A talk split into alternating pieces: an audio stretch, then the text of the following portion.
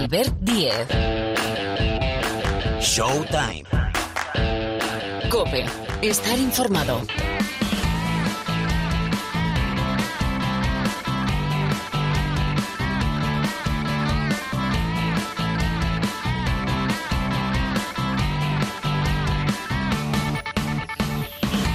¿Qué tal? ¿Cómo estáis? Bienvenidos, bienvenidas una semana más al rincón del baloncesto de la cadena Cope. Ya suena, ya empieza una nueva edición de Showtime. Sí, el programa de baloncesto de esta casa que llevamos años, ¿eh? Bueno, algún día recapitularemos. Gracias por acompañarnos a los habituales, gracias por incorporaros a los nuevos. Tenemos por delante una hora más o menos de baloncesto. Tenemos un bloque inicial, yo no me perdería nada. Ah, soy parte implicada, pero tampoco tiene mucho secreto, ni mucho mérito. Pero yo no me perdería nada. Parte inicial con las ventanas de selección, con victoria y derrota para España en los dos primeros partidos de clasificación para el europeo, con entrevista a uno de los jugadores internacionales de la selección española, con el mercado de la Liga Endesa junto, justo antes de el regreso, de esa jornada número 22, y sobre todo con la información servicio del coronavirus. Viene cargada de información Pilar Casado. Ya en la segunda parte del programa tenemos con noticias. Tertulia NBA con ese último adiós a Kobe Bryant en el Staples de Los Ángeles. Vienen Parra y Paniagua. Llegan los chicos de Basketball Insights con J. Cuspinera, nuestro entrenador, y Millán Cámara, nuestro rookie. Y entrevista, que es la primera después de volver de Rusia de Joan Plaza. Bueno, y la actualización de la Liga Femenina y muchas más historias. Con Marc Paires en la sala de máquinas. El saludo de Albert Díez al micrófono. Albert Diez. Showtime. Cope. Estar informado.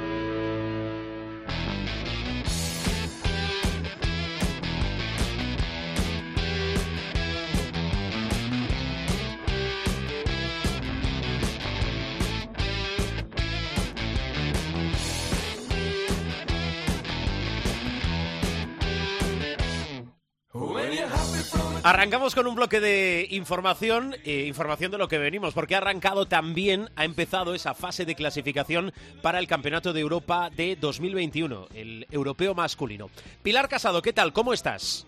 Buenas tardes, soy la Casado, no soy un virus. Sí. Bueno, ahora vamos a hablar, ¿eh? Ahora vamos a hablar que tiene un desplazamiento el Real Madrid la semana que viene, jornada 27 de la Euroliga a Milán, es decir, región de la Lombardía, afectada directamente por el coronavirus. Pero antes, fase de clasificación. Eh, lo mejor para España, una victoria y una derrota, lo mejor es que está en uno de los grupos de cuatro que clasifican tres. Lo digo porque de momento, Pilar, aparcamos las ventanas hasta noviembre. Sí, las aparcamos y además hasta finales de noviembre. Quiero recordar que es el 27 cuando viajaremos a Israel para continuar con unas ventanas, tres, recordemos, de dos partidos cada una. De momento cerrada la primera con resultados eh, en muchos casos sorprendentes. Eh, no es sorprendente que, por ejemplo, en el caso de España eh, perdiera el segundo partido frente a Polonia. Recordemos, Polonia eh, fue una de las grandes sensaciones de la Copa del Mundo de China de 2019. Pero hay, amigo, entre la jornada de eh, jueves-viernes, que fueron los primeros partidos, y las de domingo-lunes de esta primera ventana, pues, por ejemplo, hemos visto eh, resultados más o menos lógicos y otros que, como digo yo, sorprenden. Por ejemplo, en eh, la jornada 1, en la del día 20 y 21 de este mes de febrero, vimos caer a la Eslovenia, es decir, a la actual campeona de Europa, que caía, por ejemplo, por dos puntos frente a Hungría. En esa jornada también vimos una contundente victoria de Serbia ante Finlandia, 58-80 pero empezaron a aparecer las sorpresas, porque por ejemplo, Alemania venció a Francia 83-69 o por ejemplo, la victoria de Holanda de los Países Bajos en pista de Turquía 65-72 en Ankara, en una sede en la que recordemos España ya estuvo en las anteriores ventanas en las de clasificación de la Copa del Mundo, o por ejemplo, la derrota de Lituania y con jugadores importantes. Estos no tenían tampoco eh, gran cantidad de bajas frente a Bélgica 86-65. Entre el domingo y el lunes se jugaron los partidos 2 de esta ventana. Y, por ejemplo, Serbia con Kokoskov a la cabeza y con muchos jugadores importantes, cayó en Belgrado, en Pionir, frente a Georgia, 90-94. Ese mencionado 69-80, la derrota de España en el Príncipe Felipe frente a Polonia. Pero no acabaron ahí, porque, por ejemplo, eh, Turquía volvió a perder esta vez en el Globen Arena de Estocolmo ante la Suecia de Lude Hakansson y de Hugo López. Y, por ejemplo, Alemania perdió con Gran Bretaña 81-73. Es decir, que las ventanas, al menos parece que esta tanda, están ávidas de sorpresas. Así que en el grupo de España, recordemos, Israel ha ganado los dos partidos, por tanto, acumula dos victorias, Polonia y España uno, y Rumanía ha perdido los dos, lo cual nos puede venir francamente bien, porque hay que pensar en que Rumanía tiene que venir a España, por si acaso hay que salvar los muebles en estas ventanas.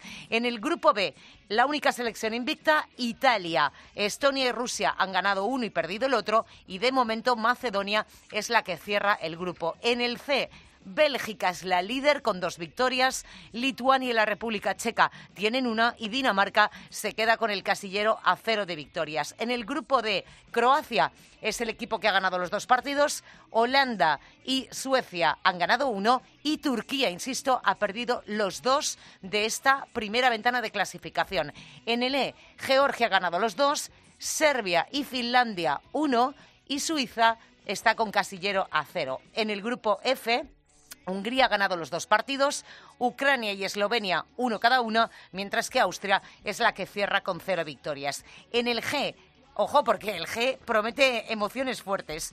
Porque Alemania ha ganado uno, Francia ha ganado uno, Gran Bretaña otro y Montenegro también. Así que aquí sí que puede haber bastante lío con los futuros empates. Y en el H, Grecia ha ganado los dos partidos, Bulgaria y eh, Bosnia-Herzegovina eh, ha ganado uno y Letonia es colista con cero esto es para lo que ha dado, por ejemplo, resultados y clasificaciones de esta primera ventana del Eurobásquet 2021.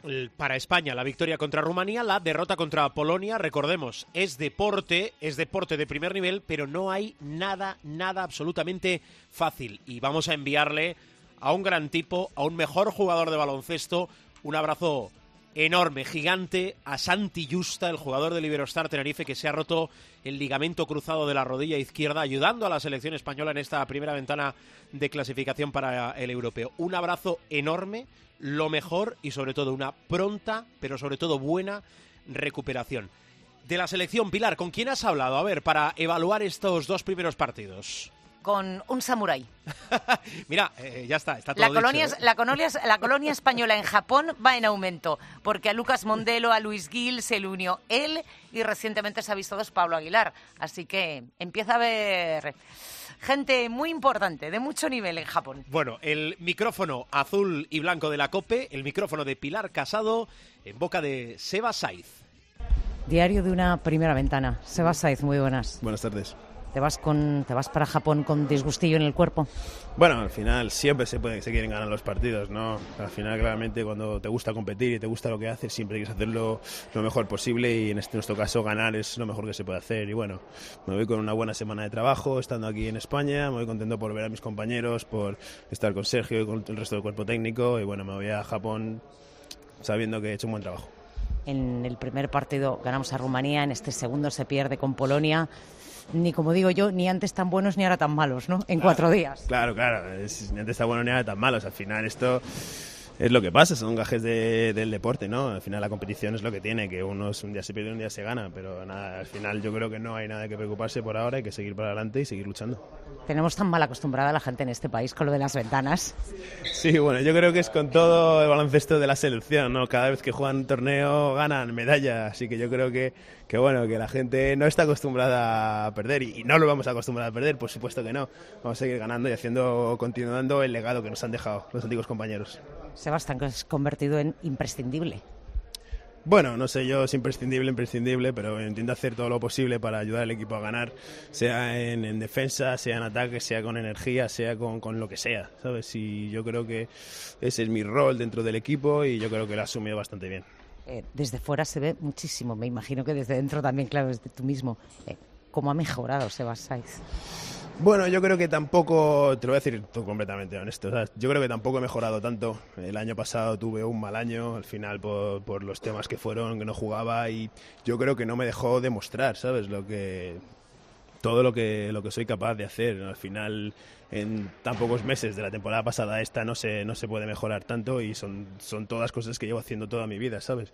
Lo que bueno que es que año estoy enseñándolo mucho, la gente lo está viendo y bueno, tengo mucha más confianza que el año pasado y se demuestra en la pista cuando estoy jugando. Diario de una segunda ventana, que quedan tantos meses.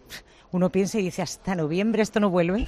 No sabía que era noviembre, pero bueno, vendremos, bueno, vendré otra vez con la misma ilusión de siempre, si, si estoy, ojalá que esté bien de, de, forma físicamente y nada, vendré con la misma ilusión que vengo siempre, con la que llegué desde el primer momento. Gracias, Sebas. Gracias a vosotros.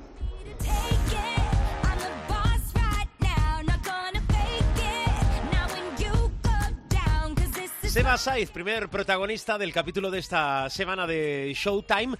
Eh, dos cosas más que tenemos que tratar, analizar y comentar con Pilar Casado. Arranca la semana, semana de Euroliga, claro, de momento solo un partido, con el Real Madrid segundo en solitario, porque el Real Madrid, por aquello de que el Wizzing es una instalación multidisciplinar, avanza su partido contra el Panathinaikos, al que se impone 96-78 al lunes. 200 eh, partidos ha cumplido Walter Tavares, que además hizo dobles figuras, 15 puntos, 10 rebotes con el conjunto blanco. Pero atención, no solo el Madrid Pilar se va a ver, se puede ver afectado por esa amenaza global del coronavirus que ha entrado en Europa vía Italia. Es cierto, reiteramos que el Madrid tiene su próximo partido europeo en Italia, en Milán, en la Lombardía contra el Armani. Sí, bueno, en general está toda Europa patas arriba. Eh, evidentemente todo el mundo mira a Italia porque es el país en el que más casos hay detectados a día de hoy. Eh, pero eh, las competiciones, como digo yo, dentro y fuera. Lo digo porque el primer partido en el que estaba puesto el punto de mira era el Zalgiris de Kaunas, Armani Milán, que se juega en Kaunas este próximo viernes. En principio, la Euroliga entiende que no debería de haber problemas porque, bueno, pues es un equipo que sale de Italia, que evidentemente están muy controlados eh, por médicos y por fisios y por todo el staff del Armani Milán. Así que eso en principio, salvo que el ministro de Salud de Lituania diga lo contrario, ese, ese partido para el que está todo vendido desde hace semanas. El Zalgiris Arena debería de disputarse con normalidad. Ahora bien, de momento sabemos que FIBA ha reubicado dos partidos de Euroliga femenina y ya, y esa decisión es en firme. Ha reubicado el Reger Venecia Riga y el Famila Eschio Sopron. Se tenían que jugar en Italia el miércoles día 26. Pues han sido reubicados al jueves 27 y atención, y cuando digo reubicado es que se van a jugar fuera de Italia. Se van a jugar en Eslovenia, para que sacáis una idea. Eh, la semana que viene hay que estar pendientes de ¿Qué pasa con la Eurocup? Hay cuatro equipos italianos: Virtus Bolonia, Dolomiti Trento, Reger Venecia y Brescia. Y por supuesto, ese partido que mencionamos, hay doble duelo español Armani Milán con equipos españoles. El martes va el Real Madrid a Milán, pero es que el equipo de Torre Messina tiene que ir a Valencia en la doble jornada en la tarde del jueves. Tienen que jugar el jueves en la Fonteta. Así que eh, veremos a ver, evidentemente no es una decisión de Euroliga. Euroliga lo que está haciendo ahora mismo es monitorizar la situación y está elaborando junto con los clubes eh, y con las autoridades sanitarias un plan para eh, posibles contingencias. El Madrid, de hecho, juega en Málaga la tarde del jueves, seis y cuarto frente a y aún no tiene claro, primero, si deberá viajar a Milán, si viaja a Milán y ese partido se juega a puerta cerrada, si se reubica el Armani Milán Real Madrid, etcétera, etcétera. Ayer, por la noche, después de esa victoria frente a Panathinaikos, eh, yo le preguntaba varias cosas eh, a Edith Tavares sobre el coronavirus. Primero, si ve las noticias y por tanto está al tanto de lo que pasa, y qué ocurre si, eh, bueno, pues hay que ir a Milán. Esta es la respuesta. Ah, claro que sí, claro que da, mucho respeto que, que esté ese virus por ahí, pero nosotros vamos a intentar eh, ir, ir a Málaga, jugar el partido de Málaga y luego ya se sabrá si vamos a ir o no. Ellos sabrán la seguridad que tenga por ahí y, las prevenciones que tenemos que tomar. Si no son suficientes, no iremos, pero si, si son suficientes lo que ellos garantizan que podemos ir, vamos a ir.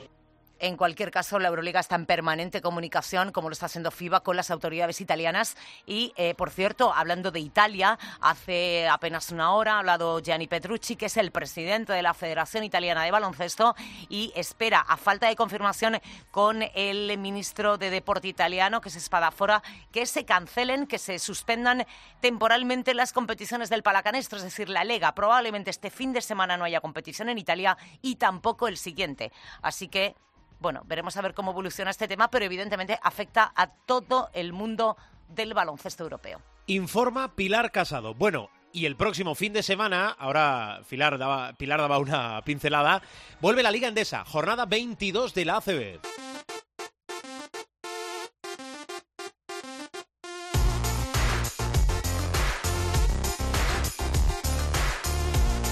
Cuatro partidos que se van al sábado, cinco que se van al domingo, es el formato habitual, más o menos habitual, y donde destaca esa reedición, además en el Martín Carpena, mismo escenario, donde el Real Madrid eh, levantó hace nada ese vigésimo octavo título de campeón de Copa del Rey, reedición de la final de la Copa del Rey, Unicaja, Real Madrid, pero hemos querido esta semana, ¿verdad, Pilar?, ordenar, mm, antes del regreso de la competición doméstica de la Liga Andesa, los muchos movimientos que han hecho diversos equipos, entre ellos Unicaja, por ejemplo ejemplo. Claro, eh, te iba a decir, es una reedición, pero ojo cómo van a cambiar las caras, porque entre lesiones en un bando y lesiones en el otro, es verdad que el Madrid no ha fichado nada, pero mira, por ejemplo, ayer frente a Panathinaikos y por supuesto frente a Unicaja, ni Sergio Llull ni Anthony Randolph, veremos a ver cómo está la rodilla de Taylor. El Madrid, por cierto, dispone de 48 horas libres, que ya le tocaba como aquel que hice antes de preparar ese duelo contra Unicaja y la doble de la semana que viene en Euroliga, y eh, Fabián Coser en principio tampoco debería tener problemas, aunque ayer no pudo por molestias en el a última hora jugar el partido de Euroliga. Unicaja, ni te cuento, ha tenido que recurrir al mercado porque evidentemente los problemas de Tupán, tres meses fuera, los de la mano de Carlos Suárez, los problemas en los pies de Jaime Fernández, etcétera, etcétera, etcétera, ha salido al mercado. Y tiene acuerdo ya, y lo han hecho oficial los dos clubes, el fichaje de Buitell, del Retabet Bilbao Basket, del Bilbao Basket y de Marco Simonovic. Marco, recordemos, es un jugador procedente del Sedevita Olimpia, esa fusión entre el Sedevita y el Olimpia de Ljubljana. El también se ha movido en el mercado, ha incorporado en el puesto de base a un auténtico trotamundos, estaba últimamente en, en Australia jugando y es Jerome Randall. Movimientos ha hecho también el Movistar Estudiantes de entrada y de salida. Estudiantes presentó a Edwin Jackson, cedido por el Asbel Villarban hasta final de temporada y ha rescindido al camerunés Kenikachi di que era un poco revolucionado el chaval y en una de esas el club pues dijo, pues hasta aquí hemos llegado. Así que sale, veremos a ver, entiendo que el Movistar Estudiantes eh, tiene que incorporar también a otro jugador interior, no sé si, como digo yo, va a llegar para esta semana o no. Y el Casa de Monzaragoza, recordemos antes del parón de la ventana, fichó a Jason Thompson, 2'11, 33 años, recordemos, procede de los Beijing Golden Fighters de la CBA China. Bueno, los movimientos para el regreso de la CBA. Ah, por cierto, tiene cláusula de escape a un equipo de Euroliga. Ah, buen detalle. Firma contrato hasta 2022. Lo digo por si luego pasa algo. Curiosa, ¿eh? La temporada también eh, con Unicaja, con la temporada en marcha, eh, fichando a dos referentes. Uno del Movistar Estudiantes, como era Darío Brizuela, y sin duda una de las sensaciones de la temporada, referente, sobre todo en la anotación, eh, un cañonero desde el triple, como es Butel Ah, del cierto. Bilbao Basket. Y entiendo que Tenerife deberá también salir al mercado. Deberá- porque a Santi deberá mover Justa le van a operar la semana que viene, le van a operar en la Clínica Centro de Madrid, por lo que me dijeron ayer por la tarde, y eh, entiendo que se puede mover en el mercado de cara al tramo final,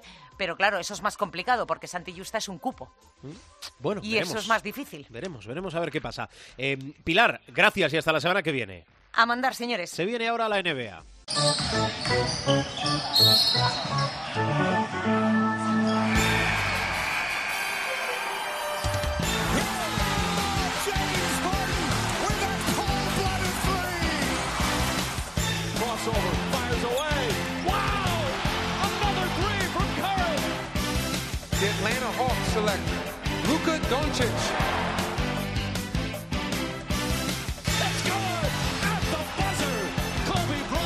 Nails the three-pointer. I'm here because I love Kobe. And this was one of his favorite songs.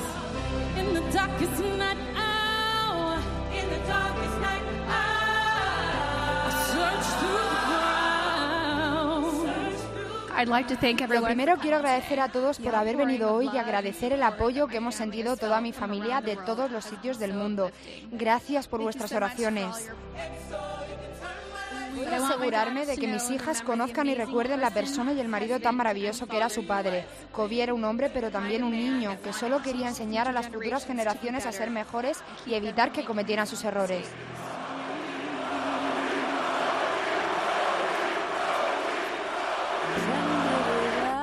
A cautionary tale, you said you saw yourself inside there. El Staples de Los Ángeles con esa ceremonia de la vida bautizada así, en el que convenimos que es el último adiós a Kobe Bryant con su familia, con su mujer, con la gente más cercana a nivel personal y a nivel profesional. Eh, bueno, yo creo que ha sido una ceremonia casi, casi perfecta y con el que muchos consideran, consideramos el mejor de todos los tiempos, jugando a baloncesto, Michael Jordan con un discurso de 10 minutos. Emotivo no. Lo siguiente. Hola Parra, Rubén Parra, ¿cómo estás? Hola, Albert. Todavía emociona, ¿eh? Recordar Sí, lo no. que se ha vivido en el Staples en ese último adiós a Kobe, ¿eh? Dos horas y media bastante duras, por así decirlo. Eh, pero fue sobre todo muy emotivo, muy emotivo eh, desde que Jimmy Kimmel eh, pisó el escenario, incluso antes cuando eh, Beyoncé salió a, cantar, eh, cantó dos canciones, una de ellas Halo, que era una de las favoritas de Kobe Bryant, y dijo yo estoy aquí porque amaba a Kobe. Eh, luego Jimmy Kimmel salió, uno de los presentadores más mediáticos de, Estados Unidos, y luego para mí el momento más duro de la noche eh, cuando Vanessa Bryan eh, sale a hablar. Eh, estuvo como 25 o 30 minutos hablando en un ejercicio de fortaleza eh, mental y, física que para mí se va a quedar para los restos. O sea, lo que hizo esa mujer ayer es digno de, elogio total para recordar a su marido, que, sí, puedes querer mucho a tu marido, pero sobre todo a tu hija. O sea, ponerte a hablar así de tu hija delante de tantísima gente tiene un mérito eh, descomunal. Y luego ya llegó Jordan. Eh, y, y con Jordan, eh, pues se nos cayó a todos el alma a, a- a los pies. Yo creo, eh, co- coincidiremos, Al- Albert. eh, yo a Jordan le he siguiendo toda la vida. He visto toda su carrera, he visto eh, películas, documentales, eh, entrevistas. No lo había visto así nunca. Totalmente deshecho. Y creo que ese es el mejor homenaje y el que eh, pone en su lugar verdadero a Kobe Bryant. Después de ver lo que supone Kobe, para eh, el que para muchos es el jugador más grande de todos los tiempos, eh, poco más hay que decir. Y recordar a Kobe, porque al final este 2020 eh, a nivel deportivo eh, ha arrancado siendo una auténtica... Pero hay que recordar a Kobe como lo que es un grandísimo deportista y aunque sea un tópico y parece que cuesta cada vez menos, eso sí, pues vamos a hacerlo con una sonrisa en la boca. Y vamos a hablar de baloncesto, ¿no? Arrancamos este bloque de NBA con ese último adiós a Kobe Bryant, pero hay más cosas, más noticias de la NBA.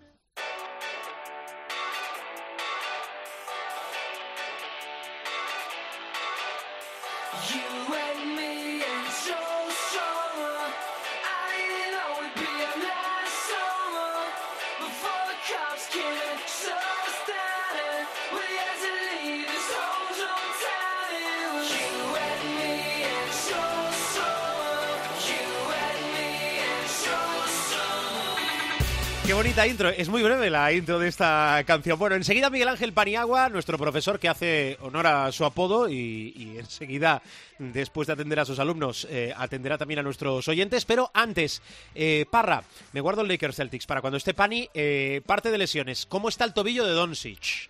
Pues empieza a ser ya preocupante. Eh, en el último partido eh, eh, de Dallas eh, contra Minnesota volvió a pisar a James Johnson y volvió a torcerse el mismo tobillo, el tobillo derecho.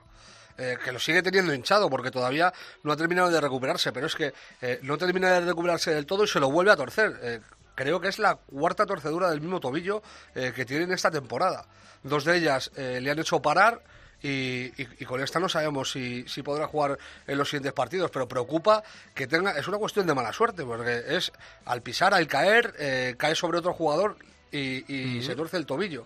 Eh, con todo, eh, Dallas ganó con comodidad a, a Minnesota y sigue ahí eh, en la pomada de, de los eh, puestos de, de playoff eh, en el oeste, sitio de que creo que no se va a caer. No podemos decir lo mismo de los Grizzlies, que parece que Sí, están perdiendo fuelle. Se desinfla. Ahora, ahora te pregunto, eh, antes, dentro del parte de lesiones, ¿hay que preocuparse por esa lesión de espalda de Ben Simmons en Filadelfia, en los Sixers? Lo más preocupante es que no dicen nada. Y cuando hay secretismo... Mira que son muy cautelosos ¿eh? en Estados sí, Unidos. Se despiertan todas las alarmas precisamente porque eh, suele haber claridad con las lesiones en la NBA. O sea, de hecho, los partes eh, son casi instantáneos. Eh, el, agente de prensa de, la franquicia dice lo que tiene el jugador, se conoce en el mismo momento del partido y luego en los días eh, consecutivos o, o, siguientes se le realizan pruebas y se dice cuál es el alcance de la lesión. Y no quiero ser alarmista, pero es que con Kyrie Irving pasó algo parecido. Hubo un oscurantismo eh, un poco extraño en cuanto a, a su lesión en el hombro, que tenía, que no tenía, que dejaba de tener tal, tal, tal, tal. Se perdió 30 partidos, volvió, jugó unos pocos y ahora resulta que se pierde lo que resta de temporada. Y perder a Ben Simmons para lo que resta de temporada para Filadelfia es un golpe durísimo. Mm, Has puesto sobre la mesa eh, dos nombres, dos equipos, uno Minnesota y el otro Memphis. Arranco. eh, siempre hay que ver la parte, yo creo, eh, la parte positiva de las cosas, que siempre, siempre la encontramos. Bueno para España y para él que Juancho esté en Minnesota. Buenísimo. O sea, nos ha venido Dios a ver, te lo digo en serio. O sea, eh, desde que Juancho fue traspasado de Denver a Minnesota, titular indiscutible en todos los partidos con los Wolves, eh, en algunos de muy buen nivel. eh, el otro día, por ejemplo, metió 17 puntos, en otro metió 15, cogió 8 rebotes. Pero lo importante, que está siendo titular y jugando más de 25 minutos por partido. Si continúa en esta senda lo que resta de temporada, los 25, 26, 27 partidos que quedan de temporada regular, eh, entendiendo que Minnesota no se va a meter en playoff ni de coña, evidentemente, pero jugando esos 25 partidos, yo creo que le viene fenomenal. Primero, para coger ritmo de juego. Segundo, para coger moral. Y tercero, para eh, estar en forma para llegar con España eh, a los. Juegos después de, después de haber estado eh, la última temporada y media con Denver contando con muy pocas oportunidades. Bueno, eh, Memphis, eh, de tu protegido, Jay Moran, ¿qué le está pasando? Bueno, venimos comentando que no era normal lo de los Grizzlies. A lo mejor esto sí que es más normal. Lo que pasa es que el contraste es evidente. También se ha dado una circunstancia de las lesiones. Han perdido a Jared Jackson con una lesión en la rodilla. Va a estar fuera mínimo un par de semanas y es una baja que la notan muchísimo porque eh, el chaval de, de segundo año de, Memphis pues es básicamente la, la tercera pata del banco. La primera pata es eh, Morán y la segunda está entre él y, Dylan Brooks, que son los anotadores. Es cierto que Balanchunas aparece de vez en cuando, pero creo que la- el funcionamiento del equipo es incluso más importante eh, Jaren Jackson que, que Balanchunas. Y, su pérdida eh, se nota. Y también hay que tener en cuenta una cosa que Memphis estaba en un nivel por encima de, de lo esperado, o sea, eh, estaba muy por encima de lo máximo que, que a lo mejor podríamos pensar que, que darían. Y, y lo normal es que terminen bajando, eh, que terminen bajando y no les dé para llegar a, a playoff. La duda es quién va a entrar ahí, porque eh, y, no es una coña, lo digo, lo digo totalmente en serio. Tengo serias dudas entre Portland, que sería la, la opción lógica, finalistas del oeste del año pasado, y los Pelicans. Los Pelicans con Zion son una broma de mal gusto. Ahora Si hablamos... este- Sí, sí, dime. Si, si este tío llega a estar desde inicio de temporada, yo no tengo dudas que los Pelicans son el de playoffs, sí o sí. Me gusta que me vaya abriendo temas y, y- y la senda de, de la información casi parra. Bueno, tenemos ya al profe Miguel Ángel Paniagua y sobre la mesa el clasicazo Lakers Celtics.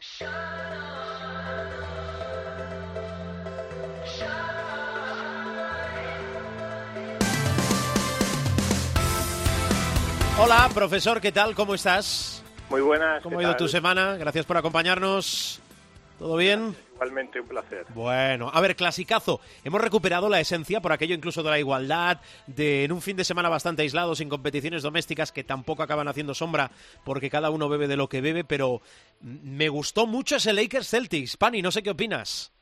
Sí, hombre, además, ah, no solamente porque te retrotrae a épocas, Eso siempre, en sí. distintas épocas además, donde Lakers y Celtics han tenido rivalidades extremas, sino que, mm, eh, bueno, esta es una rivalidad absolutamente renacida, con nuevos jugadores, con jugadores más conocidos, menos conocidos para el gran público, me refiero. Sí. pero es una rivalidad en, toda- en toda regla porque los dos equipos son muy buenos, están muy bien construidos, bien dirigidos ambos eh, eh, y creo que eso siempre es bueno para, para el baloncesto, ¿no? David Stern, el difunto comisionado, eh, que tanta eh, materia gris eh, puso en hacer de la NBA un producto estrella a nivel mundial, pues decía dos cosas, ¿no? Que ojalá todas las finales fueran Lakers contra Lakers o en su defecto todas las finales fueran Lakers contra Celtics. Mm. Bueno, las dos franquicias más exitosas de la historia. Recuerdo que en este último duelo decide LeBron con un canastón. Ojo también a la tarjeta de visita de Anthony Davis, 32 puntos, 13 rebotes. ¿Qué apuntas, Parra? Yo creo que del, del partido, a mí lo de Lebron se le ha visto sacar hasta un millón y medio de veces, no me sorprende. Eh, la canasta ganadora preciosa, eh, con, con un salto hacia atrás, una suspensión a la media vuelta eh, magnífica para decidir el partido. Lo de Anthony Davis tampoco me sorprende. Y el que llama poderosamente la atención es Jason Tatum. A mí me parece que se está instituyendo en la principal estrella de los Boston Celtics. Por encima incluso de Kemba Walker, que ahora está lesionado. Pero cuando estaban los dos también. O sea, eh, el último mes y medio de, de Tatum eh, es, una locura. Y el otro día en el Staples eh, dejó buena muestra de ello. Muy curioso que cuando acabó el partido... Lebron se acercó a, él, le dio un abrazo y le dijo estás en el buen camino. El, rey reconoce al, al chaval el mérito que tiene y luego un detalle que, que denota una vez más la grandeza de, de los Celtics y, y, por qué no decirlo, de la NBA.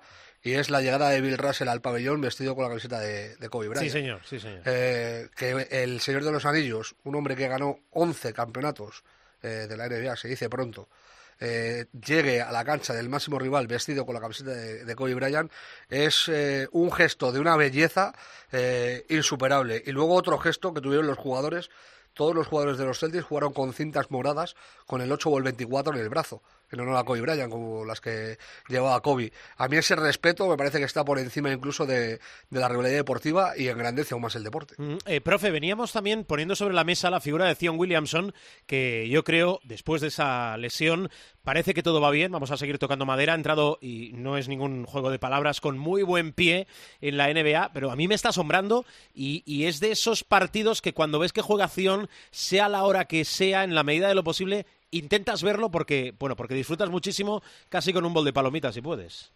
Claro, claro, por supuesto que para eso está, ¿no? Eh, la NBA y para eso están jugadores como Zion Williamson, que lo hemos dicho siempre, que si le respetaban las lesiones era un jugador que iba a marcar una época.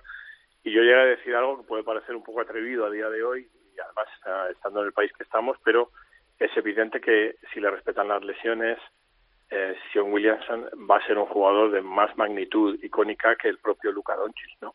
Pero estamos ante una nueva generación de jugadores que juega de una manera distinta a como se ha venido jugando hasta ahora, es decir, tampoco están reinventando la rueda, pero sí es verdad que el baloncesto evoluciona, eso es algo muy obvio.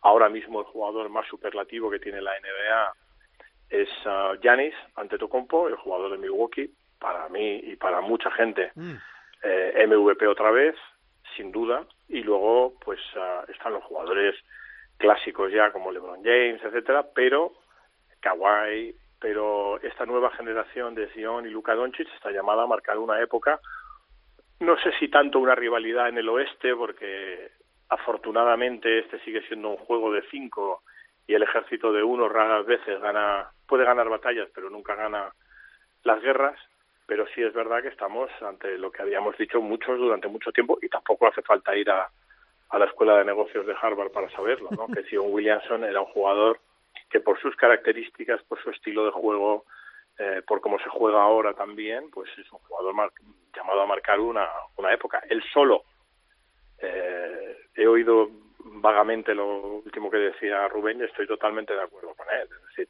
él solo sobre sus hombros con load management, es decir, con, gestión de carga de trabajo, eh, que eso quiere decir, traducido al Román Paladino, que no va a jugar todos los partidos o que va a jugar los partidos con minutaje muy limitado, va a llevar, yo creo que en un 70% de posibilidades mínimo a los Pelicans a los playoffs eh, y eso ya te, te, da una idea de la magnitud que tiene como jugador. Mm. Parra.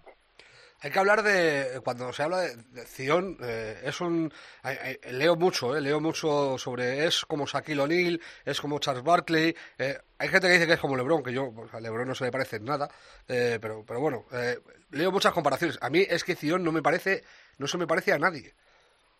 Es una mala bestia compacta que no se ha visto en, en la historia de la liga. O sea, es posiblemente la fuerza bruta de Shaquille O'Neal, pero en dos metros.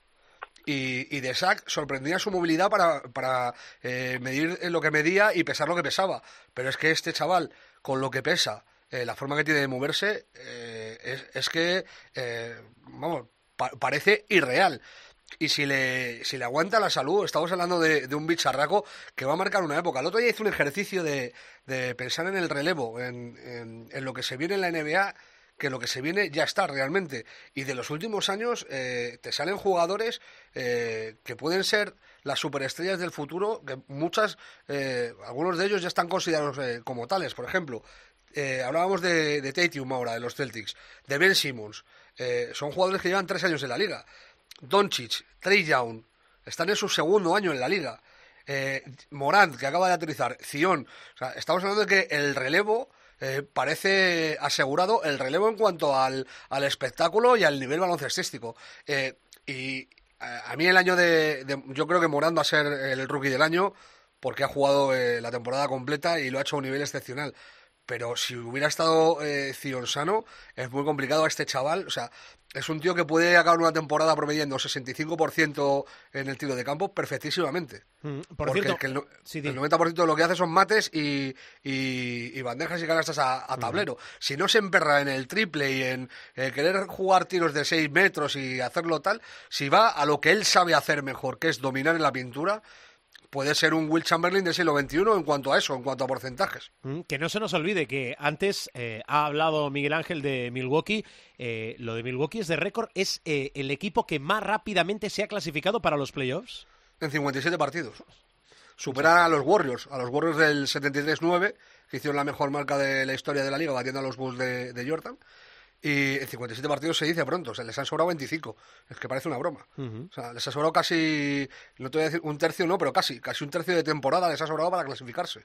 Eh, que, que puedes decir, no, eso dice mucho del mm, flojo nivel que hay en los últimos equipos del este. Sí, te puedo decir lo que te dé la gana. Pero que han ganado, eh, eh, en 56 partidos han ganado lo suficiente como para estar ya eh, metidos de pleno derecho en playoff. Y a día de hoy son el mejor equipo de la liga.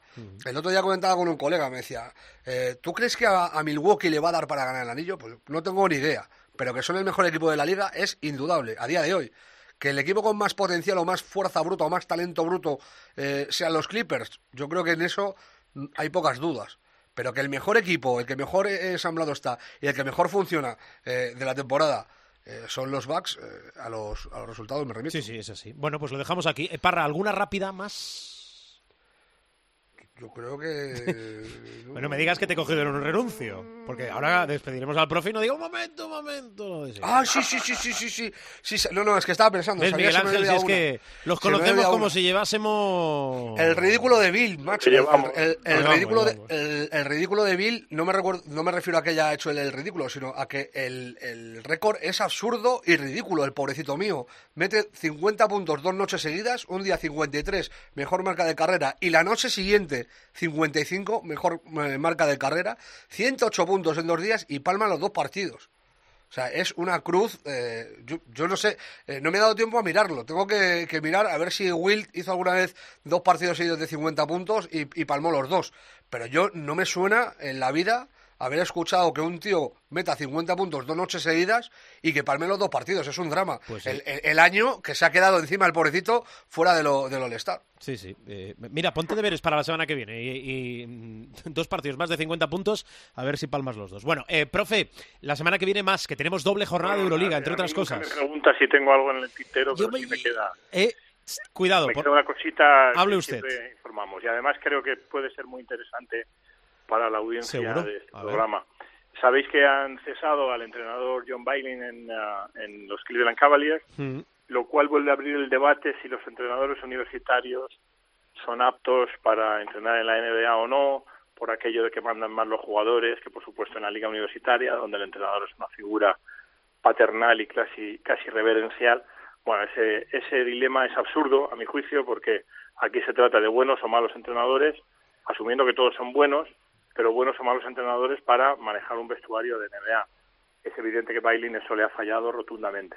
Dicho esto, ahora hablo de la eh, shortlist, o sea, la lista corta que tienen de candidatos los Cleveland Cavaliers, porque mm, eh, o mucho me equivoco, os va a sorprender a vosotros y desde luego a la audiencia. Eh, ahora mismo está de entrenador interino B- eh, G-Bay Bickerstaff, eh, hijo de un, ah, un gran entrenador también, Bernie Bickerstaff, ah, que entrenó en Seattle, yo le conocí allí.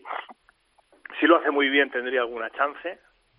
Eh, otro que está en la shortlist es uno que está siempre porque eh, hace un marketing de sí mismo y sus agentes se mueven muy bien y él es una figura muy reverenciada entre los jugadores afroamericanos, ya lo hemos comentado aquí alguna vez, que es el ah, recientemente cesado también entrenador de los Knicks, David Fizdale. No le doy excesivas opciones, pero siempre va a estar ahí. Y aquí empieza ya lo bueno. El favorito Es Dave Jorgen, entrenador de, Memphis y de Sacramento, donde, entre otras cosas, aunque no tuvo un gran récord, yo le doy el récord y la valentía de enfrentarse a Vlade Divac, diciéndole literalmente no tienes ni idea de cómo gestionar una franquicia.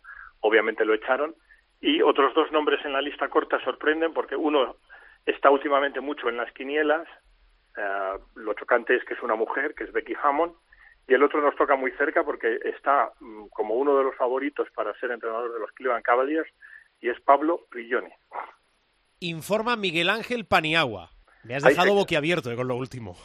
Bueno, pues ah, vamos a ver, porque esto de las listas cortas, ya veis, también dijimos aquí que Tony Messina estaba eh, finalista con muchas posibilidades para entrenar eh, como head coach, ah, creo recordar que en Milwaukee, y al final, por culpa, yo creo que de su agente, de dilatarlo un poco y tal, pues al final no fue. Estas cosas son muy cambiantes, pero hoy sí que podemos informar que esa es lo que se llama en inglés the short list o la lista Sí. corta de candidatos que tiene Cleveland Cavaliers para tomar el mando en el banquillo de los Cavs a partir de la temporada 2021. Muy bien. Parra, venga, la última para ti. Básicamente que eh, en los partidos a seguir esta semana, eh, venimos hablando de, de Zion Williamson, eh, siempre se habla de LeBron James, esta semana hay un doble duelo eh, Zion-LeBron, el primero en la noche del martes al miércoles en Los Ángeles con los Lakers recibiendo a los Pelicans y le devuelve la visita a los Lakers a, a los de Nueva Orleans el domingo, así que doble ración esta semana de duelo entre eh, Zion Williamson y LeBron James, que por otra parte dudo que coincida mucho en el campo, pero oye, frente a frente va a ser divertido. Sí, mola, es uno de los alicientes. Eh, lo explicáis muy bien y lo, lo más importante es que os quiero a los dos. Eh, Paniagua, Parra, cuidaros mucho, feliz semana, ¿eh? Adiós igualmente. feliz Adiós. Ahora- fuerte. Adiós. Ahora, Basketball Insights en Showtime.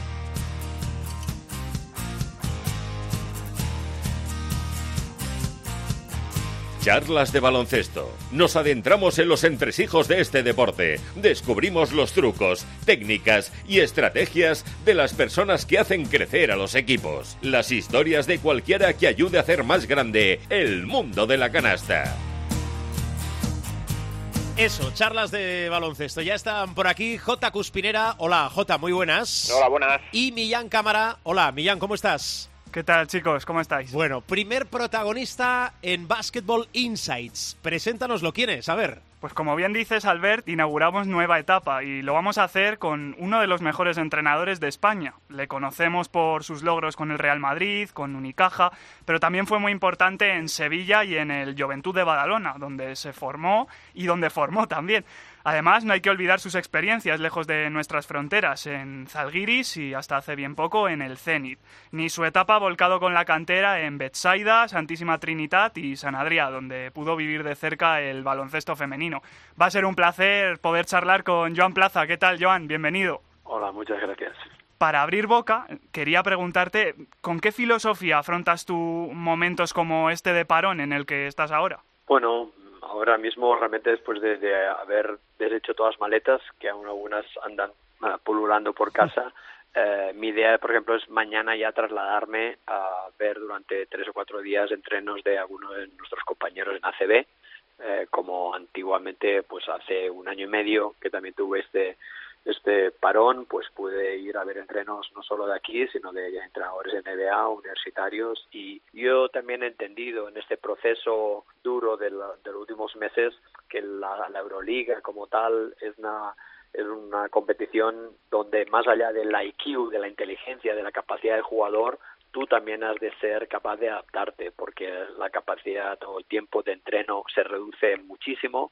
Entonces, bueno, pues hemos de estar constantemente evolucionando. Hablabas de ese coger detalles de los entrenadores. ¿Qué detalles cogerían ellos de ti? ¿Cómo es eh, la forma de entender el baloncesto de Joan Plaza? Bueno, yo, yo creo que lo mío es bastante llano, ¿no? Hace unos años vino Ettore Messina también a ver entrenos míos durante una semana, eh, en mi periodo estando yo en Sevilla, o en Málaga, ya no sé. Y él me vino a decir algo así como, eh, me gusta que después de ver entrenos tuyos, lo que me llevo es lo que ya presuponía de ti, ¿no?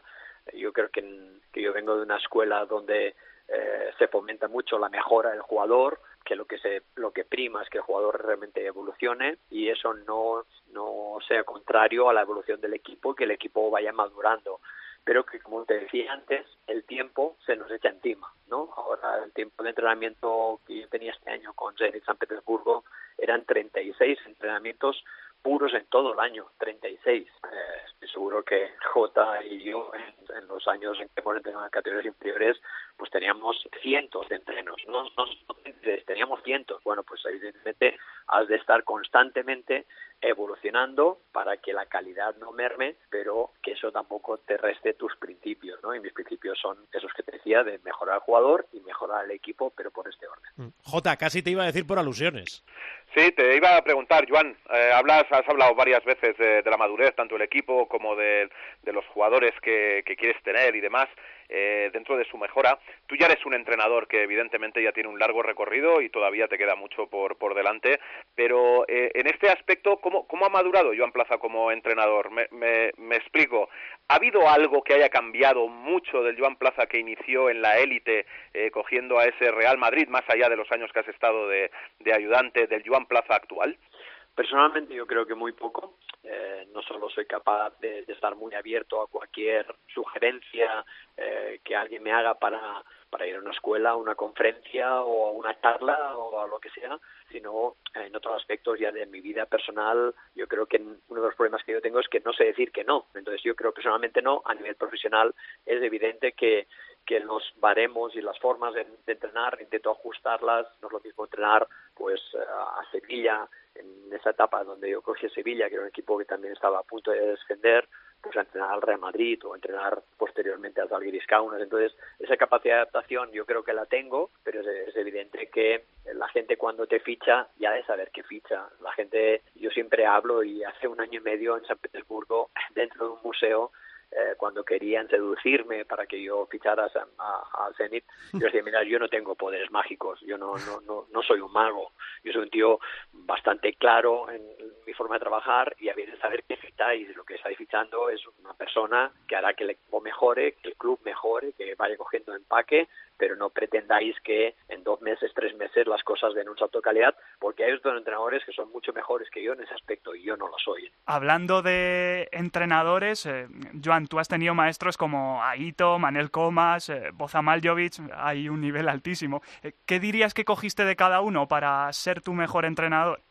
Sí, yo, yo cojo de todo el mundo, ¿eh? porque había un entrenador que la gente del lugar, yo creo que en toda España se sabía que era Miquel Nolis, era un entrenador de Juventud de Badalona, eh, avanzado en cuanto a la metodología del trabajo y la mejora individual del jugador. Entonces, muchos jugadores crecieron a su sombra. Finalmente, yo pude colaborar un poco con él al final, pero es evidente que Manuel Comas era, era, era un entrenador volcado al ataque, básicamente. La defensa no era su fuerte, pero era una persona pues muy motivadora, era capaz de, levantar proyectos que estaban fracasando en una temporada.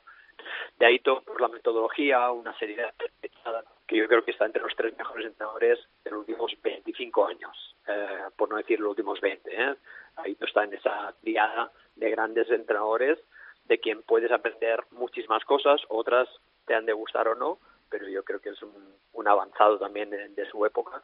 Y de Malkovich lo conocí en dos épocas. Cuando lo conocí al principio fue a raíz de un clinic, además mi, mi Fiat Uno se destrozó subiendo a Limoges eh, cada dos por tres. Eh, las conexiones con Panathinaikos cuando él estuvo allí me, fueron muy muy rentables, muy buenas para mejorar yo como entrenador y sin embargo cuando él eh, pude trabajar con él, eh, Malkovich era, era una persona ya muy cambiada, una persona donde evidentemente la, sab- la sabiduría la tenía, pero sus, eh, su manera de entrenar era muy distinto a cuando había entrenado equipos más pequeños como Limoges, como Yugoslavia, pero eh, aprendí más el trato con el jugador. Era una persona muy vehemente a la hora de hablar con los jugadores, entonces de ahí aprendí muchas cosas y, y espero haber sacado un poco lo mejor de todos ellos. Jota, te quiero escuchar, que, que a mí la conversación entre dos entrenadores creo que puede ser muy rica. A ver. Bueno, eh, Joan es una persona que, que a mí me a mí me impacta, ¿no? Porque tiene la capacidad de, de escribir. Eh, tiene dos libros publicados, ¿no? Sí. Y entonces, eh, bueno, esto, esto que, que entendemos que el entrenador tiene que dedicarse 24 horas al equipo, yo siempre he creído que es antiproductivo, ¿vale? Y si tengo ahí a Joan, sí que me gustaría preguntarle, ¿qué es lo que el Joan escritor le ha enseñado al Joan entrenador? Sí, probablemente me he hecho más rico, eh, no económicamente, sino rico a nivel de voca- vocabulario, a nivel empático, a nivel de ponerme en la piel del resto de, los, de las personas que me rodean. Me he hecho más capaz de llegar al jugador, ya no solo con palabras, sino con gestos, me ha hecho alguien más, más cercano. Y el hecho de haber escrito lo que más ha provocado, más allá de generarme a mí una empatía para con el jugador, ha hecho que, eh, realmente entienda de que cada uno tenemos nuestro, nuestra metodología de comunicación, que un jugador pues requiere solo un- una mirada, otro necesita un abrazo, otro necesita una conversación con un café y otro necesita un- una comida larga en tu propia casa, ¿no? Si es posible. Entonces me ha hecho más capaz o me ha dado más profundidad a la hora de, de explicarme a los jugadores, de hacer, hacerles llegar mi mensaje, ¿no? Joan, es muy curioso, hay una anécdota por ahí que no sé si nuestros oyentes sabrán, que cuando tú le quieres pedir al equipo más esfuerzo en el rebote ofensivo, nombras a Tariq Kirsey, que ha sido uno de tus jugadores. Eh, ¿Qué otros jugadores de los que has tenido a lo largo de tu carrera crees que podrían dar nombre a otras instrucciones de partido de las que das? Ah, muchísimos. Mm, Yo, yo creo que de la misma manera que he aprendido muchísimo de los entrenadores que antes hemos hablado, he aprendido tanto más de los jugadores que, he tenido la suerte de entrenar, porque Dick tenía una habilidad de pedir el balón por encima de jugadores mucho más altos que él. Entonces tenía una habilidad para posicionarse en el rebote que se quedó y la institucionalicé con respeto a él. Pero lo he hecho con otros eh, entrenadores y jugadores. Ahí yo tengo muchos ejercicios durante los entrenos pues que tienen el nombre de Ettore Messina o, o tienen el nombre de, de Popovich o de Maldonado o de Martínez, ¿eh? O sea que y además animo a mis ayudantes a que me enseñen ellos mismos algunos ejercicios que para ellos son eh, claves como para ponerles el nombre. Entonces, de la misma manera lo he hecho con algunos jugadores pues en distintas facetas, eh, a nivel de contraataque o a nivel de robos de balón, la habilidad de robos de balón, el tiro eh, en muy pocos segundos de bulo, que en la época en que le tuve la suerte de entrenarlo, hay muchos que podría hacer, que podría eh, darles nombre, ¿no? Y- pero el tema de Tariq era sencillamente la habilidad de- del, del, del jugador tram- tramposo, ¿no? Del jugador que, aun siendo de metro noventa y ocho, era capaz de robar muchos balones y recuperarlos en el rebote, eh, básicamente por su habilidad moviendo el culo, hablando claro, hablando muy claro. Entonces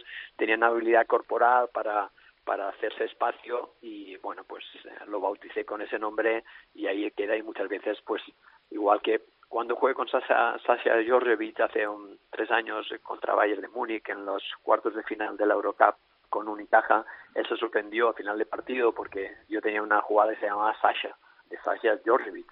Georgievich era un jugador que jugando en el Madrid y en el Barcelona tiene una habilidad espectacular jugando el pick and roll en la cabecera y entonces me pareció honesto eh, que si yo eh, imitaba un gesto que él hacía muy hábilmente con, con Partizan y con otros equipos que él estuvo posteriormente, pues que tuviera su nombre. Y a él, a pesar de que en esos cuartos de final pude ganarlo eh, sin el factor cancha, le sorprendió y le agradó que, que uno de los sistemas tuviera su nombre. ¿no? Eh, Jota, eh, el, el nombre de algún sistema, el más raro que tengas tú, ¿cuál es? Si se puede decir, ¿eh? Porque claro... No, yo, yo no soy tanto como, como Joan y sé que hay algún otro entrenador que también lo utiliza, pero evidentemente recurro a, ese, a esa misma metodología de asignar nombres, ¿no? Y entonces, bueno, lo que pasa es que yo más que, más que al hecho de a un entrenador o a un, o, o a un, perdón, o a un jugador en concreto, sí lo hago por equipos. De hecho, hay una, hay una jugada que, que juegan casi todos los equipos de ACB, que es un doble bloqueo, primero en el lateral hacia el centro, para dar un pase al codo y poner un, late, un bloqueo lateral hacia la banda, que yo por lo menos a quien se la ve y ponerla de moda fue a Joan Plaza en Unicaja y yo la llamo Unicaja, ¿vale? Entonces, bueno, con esto yo creo que todos los entrenadores siempre tenemos un, ese ese, esa capacidad pues de, de, nombrar los sistemas o las acciones del juego que tenemos pues de quien la hemos, más la hemos visto de quien la ha puesto de moda no uh -huh. como como bien dice Joan bueno en la presentación eh, hemos definido el perfil de Joan Plaza que yo creo que no tiene presentación pero teniendo en cuenta que un entrenador de casa ha disputado ocho Euroligas ha jugado cuatro Eurocups con tres finales con tres equipos diferentes ha gestionado el talento de gente como eh, Nico Mirotic de Tomas Satoransky de Domantas Sabonis entre otros yo creo sin ánimo de que nadie me diga, bueno, es que es de vuestra cuerda. Pues sí, yo, yo soy muy de Joan Plaza, que el baloncesto necesita Joan Plaza. Yo no sé qué te pide el cuerpo ahora. No, no me pide nada. Ahora mismo la experiencia rusa ha sido muy dura, como yo creo que la gente que sigue el baloncesto en primera línea ha podido saber. Podríamos hablar de la experiencia rusa dentro de unos meses, ahora mismo no, no es factible, pero ahora lo que me pide el cuerpo es regenerarme porque llega a ser tan duro que hasta llegas a dudar de tus propias capacidades. Y entonces ahora lo que quiero es regenerarme, aprender, es escuchar, eh, estar preparado por si llega otro reto y entonces estar en condiciones de, de llevarlo adelante. Quiero estar preparado para sea cual sea el tamaño, sea un, un equipo que no juegue competición europea, que tenga que jugar una competición europea más pequeña o tenga que jugar la mayor. Cualquier reto, mientras esté bien estructurado, sabrá que yo lo oiré. Eh, lo que no oiré y no saldré de España nunca más, a menos que realmente la estructura del equipo al que tú vayas pues esté bastante mejor definida, con un director técnico, con un grupo técnico más adecuado, con jugadores uh, uh, preparados para el reto que te hayan propuesto a ti. Eso intentaré ser un poquito más selectivo porque la experiencia ha sido dura. Por lo demás, sabe todo el mundo y de hecho ahora abriremos poco la, la, la ventana en esto de que cualquier colegio, club eh, eh, que quiera profundizar en cualquier tema, sea de, de, detalles del pick and roll, del contraataque, de la defensa, saben que me tendrán en directo vía Skype o como sea, porque si algo no hago es ocultar mi manera de trabajar. Yo soy un libro abierto, aprendí de mucha gente y me parece que es de recibo que yo traslade todo lo que yo conozco a la gente que quiera seguir creciendo y algún día está mejorar lo que yo pueda estar haciendo ahora mismo. Bien, eh, se me acaba de ocurrir y acabo de institucionalizar eh, que el último comentario, la última pregunta va a ser de J. Cuspinera, con lo cual en esta pues, y en las demás. Adelante. Pues venga, mira, Joan, tengo enfrente mío, aunque esto es, eh, es un medio radiofónico, eh, voy a describir la foto. Tengo una foto que a mí me parece espectacular. Es una foto en la que tú estás solo en el vestuario en Valencia, abrazado o con la cabeza apoyada en la copa que acabas de ganar de la Eurocup y es una foto que a mí me refleja dos grandes cosas, ¿no? Una es la satisfacción de haber conseguido un objetivo, pero por otra a mí me, me evoca la, la, dureza del camino, ¿no? Porque eh, das una sensación de estar ahí satisfecho pero a la vez agotado, ¿no? Y la pregunta que te quería hacer es ¿hay algún aspecto en tu vida en el que te gustaría tener esta foto cambiando esa copa por algo en lo que estés trabajando ahora a nivel personal y que, y que refleje esa esa foto final, pues un éxito alcanzado a pesar de la dureza del trabajo? Bueno, yo, yo tengo probablemente muchos efectos, bueno, probablemente no seguro, los tengo, los tengo muchos, pero es evidente que, que hay una apuesta muy fuerte para toda la gente que nos dedicamos a esto, eh, hacia el deporte, hacia el baloncesto y a veces, en mi caso y en el caso de la mayoría de entrenadores que yo conozco, a veces hemos dejado un poco más de, de lado la cuestión más personal, y es evidente que hay que cuidarla y, hay que estimularla, ¿no? Y, entonces, lo que yo creo es que en general la gente no sabe, a pesar de que hay muchas frases hechas, pues que la soledad, esa maldicha del entrenador es cierta, es verídica, es constatable, es casi física, eh, en tanto en cuanto pues tú eres el final, el máximo responsable, eh, al que se van a señalar si los proyectos funcionan bien o funcionan mal. Entonces ahora mismo eh, no, no, no tengo más reto que, eh, que ser algo mejor. Hay gente que hace, hace unos años, compañeros que trabajaban conmigo fuera del baloncesto, me decían, eh, te espera algo grande, y yo digo, pero ¿qué, me va a esperar más grande? Si he vivido varias vidas de lunas, y yo no, no, no, no envidio a nadie en este sentido.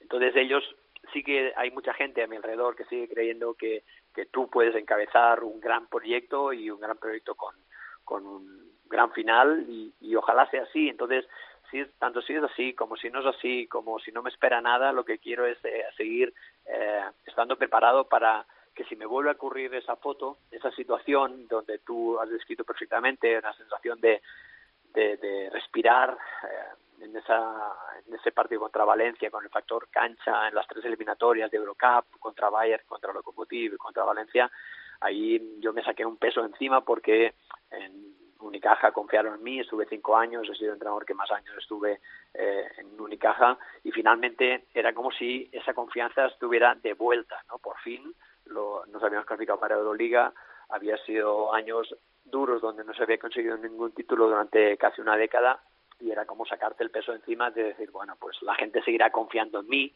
eh, mi manera de tener el baloncesto aún sigue siendo válida, eh, mucha gente, estoy haciendo feliz a mucha gente y no tengo por qué necesariamente estar con ellos. Estaban ellos saltando y, llorando en mitad de la pista de, Valencia y el éxito era de todos, pero yo necesitaba celebrar la intimidad y bueno, pues esa foto recoge bastante la situación no mía, sino de todos los entrenadores que por un momento hemos visto compensado todos esos sinsabores, esas noches sin dormir o esas críticas eh, durísimas que muchas veces sufrimos, una vez razonadas, otras sin razonar, eh, y entonces que compensa todo ello. Entonces, cualquier proyecto de verdad que he venido de Rusia, eh, no, no poco ambicioso, pero muy pragmático, en el sentido de que sabéis que hay mucha gente que ahora en mi situación diría, bueno, yo solo quiero entrenar en Euroliga. No, yo quiero entrenar lo que me toque entrenar, lo que me merezca entrenar. Y si entrenar en LEP, entrenar chicas, entrenar en, en Neva o entrenar en- aquí en mi pueblo, en Alella, entrar en mi pueblo, en Alella.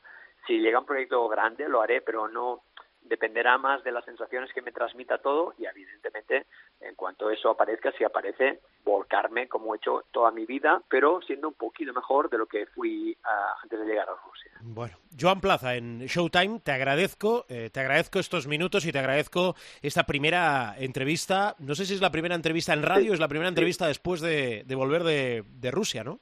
Sí, es la primera, es la primera. Pues todavía te agradezco más que nos hayas acompañado. Eh, Joan, desde el cariño, cuídate. Eh, deseamos verte en un banquillo donde tú estés más feliz, más cómodo, pero que vuelvas a trabajar pronto. Joan Plaza, gracias, ¿eh? Gracias a los tres, un abrazo para todo el mundo. Un abrazo. Basketball Insights con Millán Cámara y J. Cuspinera. Chicos, la semana que viene más, más y mejor. Eso es. Sí, señor. Adiós, Millán. Adiós. Entrenador, J, cuídate. Igualmente, un abrazo.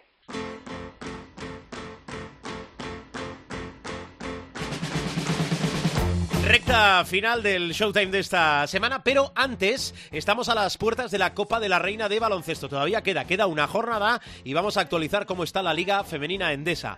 José Luis Gil, ¿qué tal? ¿Cómo estás? Hola, Albert. Muy buenas tardes. Puestos a poner música de la ELO, podríamos bromi- haber la bromita relacionada algo mejor. La bromita relacionada con la música que viene de la biblioteca de Marc Paires. No, Eh, so- so- solo, sí. solo no voy más allá porque es ELO y hay que tener un Craig Kello, a- a- grandísimo No, jugador. Craig Kello, no, no, Craig Kello no. Electric Light Orchestra, va. es- no, ¿Vosotros os creéis que, que la historia de la música empieza en 2010? Bueno, No, eh, va- hay eh, cosas antes. El vosotros. Es que ahora da tantas derivadas que da para eh, a- hablar de muchas cosas. Venga, Em, vamos con esos signos. sí, Liga Femenina Endesa, pinceladas de la jornada. Pues mira, es la jornada número 21, no hay grandes sorpresas que se pueda decir porque Perfumerías Avenida pasó el rodillo, 80-50 frente a Maquinaria Ensino, ganó Spar City Girona, 6-0-6-9 en pista de Lointec Guernica, tres victorias consecutivas para las eh, catalanas, una primera parte muy sólida cimentó la victoria de eh, Valencia Basket en pista de Manfilter Casablanca, 4-2-6-9,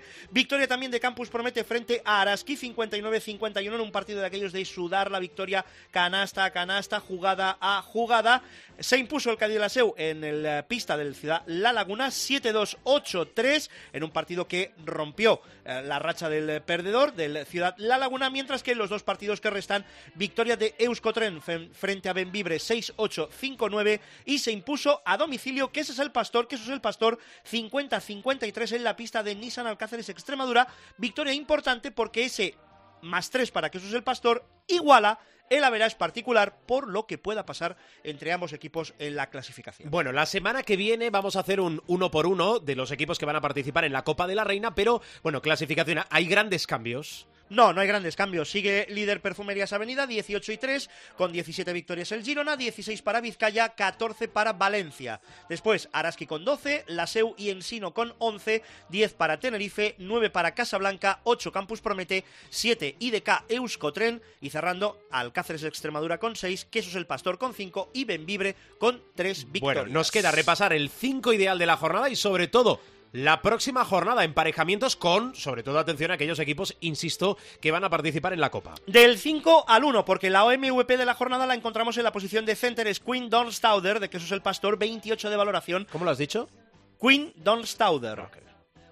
Bueno, eh, hasta, hasta la ESO llegó el, el inglés, más allá de la ESO ya. No te frenes, Eh, no te frenes. 28 de valoración, con 21 puntos, 9 rebotes, una asistencia, 2 recuperaciones, 2 tapones y 3 faltas recibidas. En el 4, Leia Dongue de Campus Promete. En el 3, Carly Samuelson de Perfumerías Avenida. En el 2, Irati Echarri de Cadilaseu. Y en el puesto de base, una amiga de la casa, Rousseau Buc de Valencia Basket.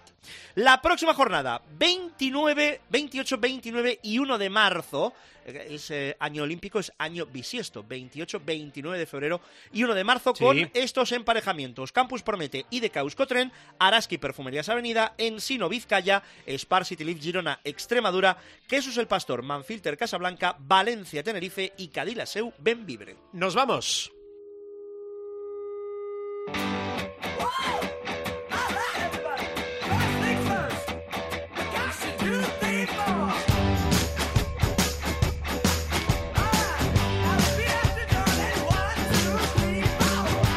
La persiana del capítulo de esta semana. A- a- un momento, un momento, que, que la liga vuelve, lo hemos recordado antes, pero que llama Gil y dice que llama a la puerta para entrar. Que vuelve el calvario, No, básicamente. que ya tiene el equipo, el equipo para la próxima sí, jornada. Sí, sí, aquí lo, lo metemos eh, todo ya. A Vamos ver. a jugar con todo lo que hay dentro, con Mirotic, con Schengelia y con Shermadini, además de Dejan Kravitz. Vamos a jugar con prácticamente todo lo que puedes poner en, la, en el perímetro. Prepelic, Butel, Shields y Ennis. Y hombre, vamos a sacrificar las posiciones de base porque nos vamos a quedar a Tony Roten y, y vamos a ver ahí qué es lo que, qué es lo que acabamos. A Tony Roten y, de la y dos, y dos más. Y dos más, efectivamente. Ah, que son las dudas. Que son las, Pero no sí. decías que lo tenías definido. Prácticamente definido. La, la noticia es que metemos ya toda la carne en el asador, en la pintura y en el perímetro. Vale, nos queda claro. Gracias, Gil. ¿eh? Hala, adiós. Ah, y gracias a vosotros por escucharnos, por descargarnos y por aguantarnos. Recordad que estamos siempre interactuando a través de las redes sociales, las principales, nuestra cuenta de Twitter, arroba Cope Showtime, y para críticas, quejas, preguntas, comentarios con ese fair play que os caracteriza, facebook.com barra Showtime Cope. La semana que viene, la semana que viene, a pesar de tener doble jornada de Euroliga, ¿Otra vez? otra vez, son siete durante la temporada. Pero si hemos jugado ayer. Doble jornada de Euroliga. ¿Otra vez? Madrid solo tiene una esta Ah, semana, una, vale, una vale, jornada vale. como el resto de los equipos. No, sí, tranquilo. Ahora bajamos a la farmacia, no hay problema. ya. Salimos en martes la semana que viene. Adiós. Que vaya bien.